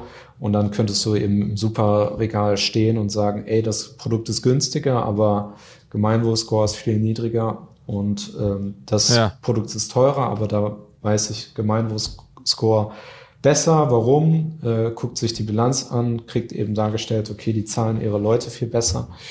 Ähm, und dann kann man sich eben für die äh, fürs bessere Produkt entscheiden und das Ziel Gemeinwohlökonomie ist, dass das dann entsprechend auch steuerlich äh, bevorzugt wird als Beispiel. Ja. Ja, klingt, klingt erstmal überzeugend, aber ähm, ist, ist diese Zertifizierung, ist das komplex irgendwie, also dass man das wirklich berechnet? Ich meine, äh, ist das einfach ein Fragebogen, den man ausfüllt und sind diese Informationen irgendwie für dich direkt so abrufbar, dass du ähm, genau, da überall ganz genau weißt, was du da wo verwendest und wie viel du da wo an Impact sozusagen hast. Ja, das ist, äh, das ist eben das Problem in Anführungsstrichen der Gemeinwohlökonomie. Sie ist halt durchaus bürokratisch und äh, nachvollziehbarerweise haben Unternehmer jetzt andere Sachen zu tun, als sich noch mehr Bürokratie aufzuhalsen. Äh, hat man ja jetzt schon ja. genug. Ähm, und ähm, das ist eben der, der Punkt, ähm, weswegen aus meiner Sicht das Ganze auch noch nicht so durch die Decke geht, äh, wie es sein müsste, äh, jetzt aus Startup-Gesichtspunkten, ähm, weswegen ich eben das einfach erstmal für Raidboxes machen wollte, um die Erfahrung zu sammeln, um auch zu gucken, okay, wo sind gute, wo sind wir gut, wo sind wir nicht so gut, äh, um da auch für uns Lerneffekte rauszuziehen. Und deswegen haben wir aber auch parallel noch zwei andere Scores getestet, unter anderem die B Corp. Und da ist es beispielsweise sehr easy. Du hast einfach ein gutes Online-Dashboard, da, da loggst du dich ein und im besten Fall hast du innerhalb von äh, drei, äh, drei Stunden dein Ergebnis, kannst dann sagen, okay, ähm, ich, äh, ich schaffe den Minimum-Score zu erreichen, den du bei einer B-Corp eben erreichen musst, äh, nämlich 80 oder eben nicht. Und äh, wir haben es erstmal nicht erreicht, deswegen haben wir jetzt ein Jahr dran gearbeitet, äh, da eben entsprechend äh, besser äh, zu werden, erreichen jetzt eben diesen Score und können dann eben auch äh, uns zertifizieren lassen als äh, B Corp. Ja. Okay, ja, cool. Also ihr seid, ihr seid noch nicht zertifiziert, ne? Ihr seid. Wir sind jetzt sozusagen äh, zertifizierungsready. Das heißt, wir, ja, wir okay. äh, sind jetzt gerade sozusagen in den Prüfungen drin. Gerade bei einer B Corp musst du auch deine Satzung ändern. Das heißt, alle Gesellschaften müssen eben zustimmen. Du änderst halt die Satzung, dass mhm. du sagst, okay, ähm, du äh, hast einen erheblich positiven äh, Einfluss auf die Gesellschaft ähm, und du, die Geschäftsführung muss sich an allen Stakeholdern orientieren. Und tatsächlich ähm, haben wir auch Investoren gehabt, die gesagt haben, ey, äh, ihr seid ein tolles Unternehmen, äh, wir finden euch super, aber das mit dem Bierkorb, das lasst mal lieber sein.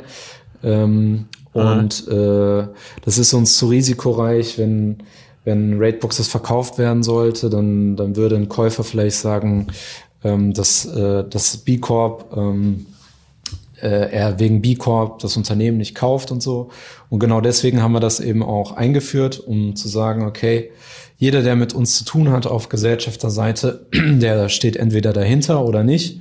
Und in dem Fall haben wir zum ja. Beispiel das Investment nicht gekriegt. Und da bin ich mega happy drüber, dass das eben entsprechend auch so gewirkt hat. Auf der anderen Seite, wenn wir mit ja, anderen okay. sprechen, dann sagen die, ähm, hey, finden wir cool, was ihr macht und wir, wir übernehmen das eher in unser System, zum Beispiel in unseren ah. äh, Konzern, ähm, statt zu sagen, nee, das, äh, das ist uns zu viel Risiko, weil am Ende äh, minimiert sogar Risiko für ein Unternehmen. Ja. Ja, abgefahren. Okay, dann würde ich euch da auf jeden Fall noch, ähm, genau, viel Erfolg, dass ihr da wirklich zertifiziert werdet. Ja, ne? danke. Ähm, genau. Ähm, ich glaube, was noch ziemlich spannend ist, was man jetzt vielleicht äh, den Zuhörern auch so ein bisschen noch, ähm, oder was mich auch selber noch so echt interessiert, was man den Zuhörern erklären kann oder erzählen kann, was wir denen noch so ein bisschen deutlich machen können, ist, ähm, oder was man auch von dem, was du gerade gesagt hast mit den Rechenzentren und so weiter, ja eigentlich das ja auch alles, was wir im Internet machen, wenn wir eine Website öffnen, wenn wir eine Website bauen natürlich auch, äh, dass das eben auch natürlich äh, Emissionen äh, wie soll man sagen, produziert, äh, ja. verursacht, ne, produziert, genau. Und dass das natürlich auch eine Auswirkung auf das Klima hat, ähm, obwohl man dem sich vielleicht wahrscheinlich gar nicht so bewusst ist. Und äh, ich denke, was ziemlich spannend wäre, sich zu überlegen, so was kann man wirklich, wenn man einen eigenen Online-Shop betreibt oder wenn man äh, allein vielleicht nur eine normale Website betreibt, machen kann, um da auch ähm, sozusagen die klimaneutral zu gestalten, dass man da auch mit einer positiven Bilanz am Ende rausgeht. Ähm, kann man das vielleicht äh, auch anhand von einer Website irgendwie berechnen? Hast du da irgendwie schon Erfahrung mit? Ähm, wie der eigene Impact da ist, beziehungsweise wie die eigenen Emissionen wären. Genau, ich glaube, es gibt, äh, es gibt durchaus Rechner im Internet, wo man das sozusagen theoretisch nachgucken kann äh, und vielleicht berechnen kann, beispielsweise wie viel verursacht jetzt irgendwie ein Aufruf ähm, als praktischer Tipp ist natürlich vor allen Dingen wichtig, dass, ähm, dass der Hoster, mit dem man arbeitet, dass der Ökostrom einsetzt. Das ist schon mal der, der erste Aspekt, ja. äh, wenn es jetzt sozusagen ums Klima geht. Ähm, tatsächlich ist das in Deutschland Gott sei Dank ähm, ziemlich weit verbreitet. In äh, UK beispielsweise äh, gar nicht mal so. Äh, das hast du vielleicht nur einen Ökostromanteil von 20 Prozent oder sowas. Ähm, und das ist sozusagen der, der erste Aspekt, was das Thema äh, Umwelt angeht. Und wenn du dann sagst, okay, ich möchte noch ähm, mehr in der Nachhaltigkeitsdimension machen, dann musst du eben gucken, hat ein Host dann Nachhaltigkeitsreporting? Da gibt es eben auch nur äh, sehr wenige, aber es gibt äh, Hoster, die das machen, äh, wie wir jetzt beispielsweise, aber ähm, es gibt auch andere im Markt. Und ähm, ja, aber da bist du dann schon in einer weiteren Analyse drin. Also erster Step, erster praktischer Tipp auf jeden Fall nur Hoster nehmen, die Ökostrom haben. Und im Infrastrukturbereich ist beispielsweise AWS, ist das bei AWS jetzt noch nicht garantiert. Ja. Und ähm, ja, wenn es dann um die Ressourcen der Website alleine geht, ich meine, Hoster ist das eine, genau, aber dann geht es ja auch, äh, letztendlich haben ja auch die, die, die Größe der Website und damit zum Beispiel auch die, die Ladezeit eigentlich ja auch einen, einen Einfluss darauf, äh, wie viel Energie ähm, ver, verwendet ja. wird. Und das heißt, das heißt, je kleiner, je effizienter und ähm, schlanker man eine Website gestaltet, was Dateigröße angeht, äh, desto klima schonender wäre sie. Ist das richtig? Ja, tatsächlich ist das richtig. Also das heißt, ähm, die CPU-Auslastung, ähm, die dann eben äh, unter anderem durch die Größe äh, verursacht wird, aber ähm, beispielsweise auch jetzt wie, wie die Datenbank deines Shops irgendwie aufgebaut ist. Ähm, Gerade bei WooCommerce, sage ich mal, im Online-Shop-Bereich, wenn du irgendwie mit 60 äh, Plugins im Durchschnitt arbeitest, dann, äh, dann äh, bis zu 120, 150 Plugins. Ähm, jedes dieser Plugins braucht sozusagen Ressourcen und wenn du diese Plugins nicht richtig managst äh, und da sozusagen nicht äh, darauf achtest, ähm, wie dein Error-Log aussieht, ähm, dann äh, verursacht je nachdem äh, eines dieser Plugins extreme CPU-Last, äh, weil du einfach irgendwie einen Fehler in deiner Webseite hast. Das macht dann halt nicht nur deine Seite einfach langsam, äh, was natürlich für dich extrem schlecht ist im E-Commerce-Bereich, äh, sondern es verursacht dann entsprechend auch mehr, äh, mehr Stromverbrauch. Das ist, finde ich, absolut abgefahren. Ich glaube, das ist den meisten Leuten einfach nicht bewusst. Ja, also ich meine, viele haben jetzt mittlerweile davon gehört, ja, okay, Bilder sollte man komprimiert hochladen, weil dann die Seite schneller ist. Ähm, und ja, im besten Fall wird man natürlich dann auch langfristig irgendwie besser bei Google gerankt und so weiter. Aber ich glaube, dem wenigsten ist bewusst, dass wirklich eine schwere, langsame Website mit 1000 Plugins wirklich klimaschädlich ist. Und das finde ich ja, absolut spannend. Das stimmt. Das ist auch ja, eine also sehr das heißt, indirekte äh, Schlussfolgerung in dem Kontext. Ja, also ich meine, vor allem wirklich, wenn diese Seite dann viele Aufrufe bekommt, Tausende oder Hunderte pro Tag, Tausende im Monat und so weiter, ich meine, das macht halt am Ende einen großen Unterschied. Also ich habe, glaube ich, in einem Blogartikel, ich, eventuell war das bei euch auf der Website irgendwo ein Zitat oder irgendwie ein Link zu einem Artikel gefunden, wo, ich weiß nicht, aber irgendwer, ein Entwickler von, äh, von, von einer etwas größeren Website hat gesagt, nur dadurch, dass er irgendwie einen JavaScript-Abruf irgendwie ausgeschlossen hat oder das Skript irgendwie reduziert hat, konnten x tausend Tonnen an CO2 da irgendwo eingespart werden ja. oder pro Jahr eingespart werden. Ja. Vielleicht war also die Zahl, die bin ich mir jetzt nicht bewusst, aber deutlich größer, als man so denkt. Ja, also tatsächlich ein Dateifitze, was vielleicht von irgendeinem Plugin irgendwie geladen wird, äh, was im Zweifel vielleicht gar nicht so unbedingt benötigt und was dann deine Website auch noch langsam macht, ja, kann einfach dazu führen, dass deine CO2-Bilanz von der Website komplett für den Arsch ist. Ja, auf jeden Fall. Und ich glaube, ich glaube, so runtergebrochen äh, ist es einfach wichtig fürs Verständnis, dass es nicht einfach so ein bisschen, ach ja, ja, natürlich ist das wichtig und wir versuchen unser Bestes, sondern dass man tatsächlich mit so kleinen Maßnahmen echt schon eine Menge machen könnte. Ne? Ja, also dementsprechend, äh, du hast tatsächlich recht. Also wenn man das dann auch weiterdenkt, äh, beispielsweise Caching, ähm, ja. also Zwischenspeichern von Webseiteninhalten und äh, Ausliefern durch den Arbeitsspeicher zum Beispiel äh, ja. reduziert den Energieverbrauch extrem, weil äh, du dann keine CPU mehr brauchst. Weil erst wenn, äh, erst wenn sozusagen der Cache voll wäre, dann äh, kommt die CPU überhaupt erst zum Einsatz. Ähm, dementsprechend, wenn du das richtig dann durchdenkst, äh, ja, bist du tatsächlich so bei dem Effekt äh, Performance-Optimierung ist auch äh, Umweltoptimierung im Sinne von du verbrauchst weniger Strom, in Zukunft wissen wir ja, ja auch, äh, auch erneuerbare Energien sind, äh, sind ein Engpass in Zukunft, sind es ja jetzt schon. Ja.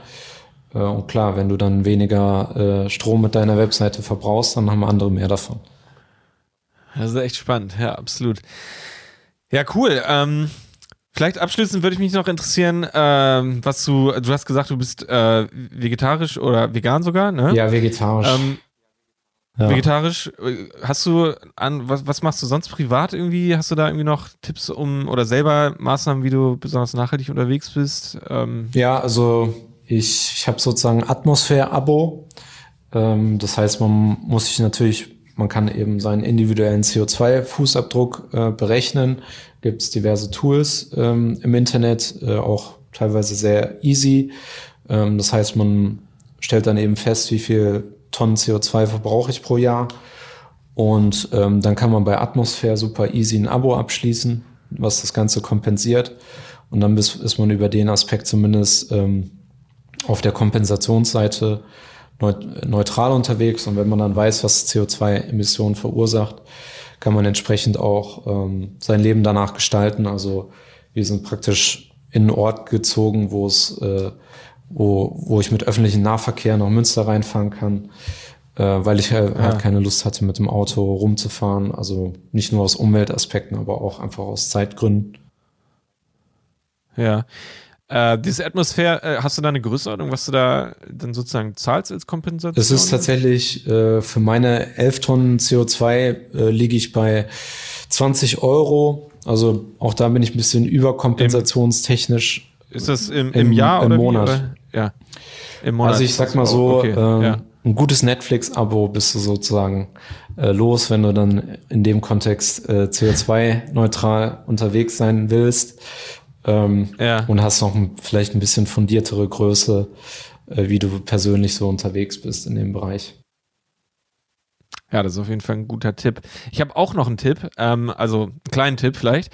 Oder was heißt Tipp? Eine eigene Erfahrung, die ich jetzt gemacht habe. Ähm, ich habe jetzt vor kurzem mein Amazon Prime-Abo deaktiviert. Aha, okay. Ähm, und das ist so mein kleiner Impact. Also und hat aus meiner Sicht Vorteile und in vielerlei Schichten eigentlich so. Einerseits natürlich spart man ein kleines bisschen Geld, aber einfach auch diese Anzahl der Bestellungen, die man dann einfach so easy für ein, zwei Artikel irgendwie auslöst. Ja, das stimmt. Reduziert sich dadurch natürlich auch automatisch, ne? weil man eben nicht mehr diesen Free Flow hat irgendwie. Das stimmt.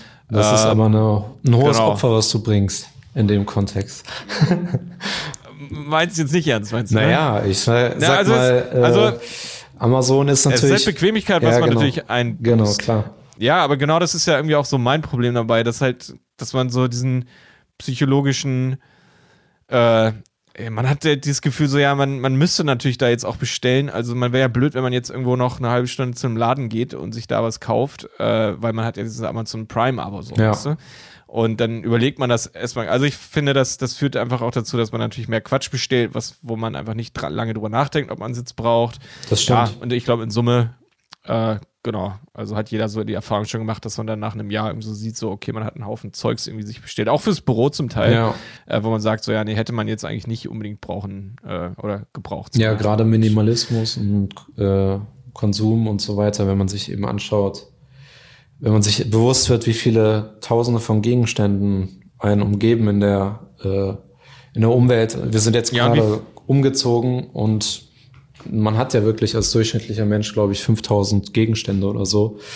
Ähm, und ja. dann, wenn man sich dann überlegt, der, mein ganzer Keller ist voll und vermutlich ja, werde genau ich keinen das, genau einzigen genau Gegenstand davon irgendwie nennenswert benutzen, dann ist das eben. Ja, genau, das meine ich halt. Dieser Mehrwert, der dann halt von jedem zusätzlichen Gegenstand irgendwie kommt, der ist halt immer verschwindend gering und ja, belastet dann auch echt noch den eigenen Platz. Ja. Okay, ja, cool.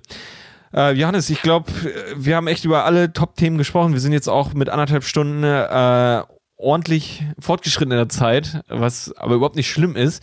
Aber ich denke, wir könnten langsam hier zum Schluss kommen. Also äh, ich finde, es war ein fantastisches Gespräch, eine super, super spannende Folge mit dir. Ja, danke, Jonas. Ähm, gibt es noch Dinge, die du jetzt auch noch mitteilen möchtest? Tatsächlich nicht. Also ich. Habt ihr irgendwelche, irgendwelche Pläne bei Raidbox noch in der Schublade, ähm, bei denen du uns vielleicht einen kleinen Einblick schon geben kannst oder, oder eher noch nicht? Naja, grundsätzlich ähm, haben wir eben auch, was die Nachhaltigkeit an, äh, angeht, festgestellt, dass wir äh, einfach für die Gesellschaft noch mehr machen können äh, und haben eben auch den Anspruch, ähm, Digitalisierung einfach zu machen für, äh, für kleinere Unternehmen, eben mit unseren Partnern zusammen. Äh, und haben ja auch unser Vorlagentool, äh, was wir, äh, was Agenturen nutzen können, um schneller Webseiten zu erstellen. Und das wollen wir eben entsprechend ausweiten, vermutlich Ende des Jahres äh, auf NGO-Websites, dass man eben äh, als Agentur äh, schneller NGO-Websites erstellen kann und NGOs bessere Webseiten kriegen, Agenturen weniger Arbeit damit haben und NGOs weniger bezahlen müssen dafür. Das heißt, äh, tragt euch gerne in den Newsletter ein äh, wenn es sozusagen losgeht. Und ich freue mich über jede Agentur, die dann sozusagen mehr äh, coole NGO-Websites äh, rausbringt ins Internet ähm, und mehr Gemeinwohl erzeugt in dem, dem Fall. Jawohl, das klingt auch nach, nach einer echt tollen Idee. Alles klar. Ja, Johannes, wie gesagt, habe ich gerade schon gesagt. Danke, dass du äh, mit bei diesem Gespräch dabei warst. Danke für die tolle Folge. Ich hoffe, dir hat es auch Spaß gemacht. Ja, auf jeden Fall. Danke dir für die Top-Moderation. Sehr gerne. Ja, ich habe, wie gesagt, schon, habe ich am Anfang schon gesagt, im Gefühl, dass das nicht die letzte Folge von uns beiden äh, gewesen wird. Perfekt. Sehr schön. Alles klar. Mach's gut. Ciao. Ciao. Der Handel 4.0 Podcast ist eine Produktion von Die Berater Online Marketing. Mehr Infos zum Podcast und unserer Agentur findest du auf www.dieberater.de. Bis zum nächsten Mal.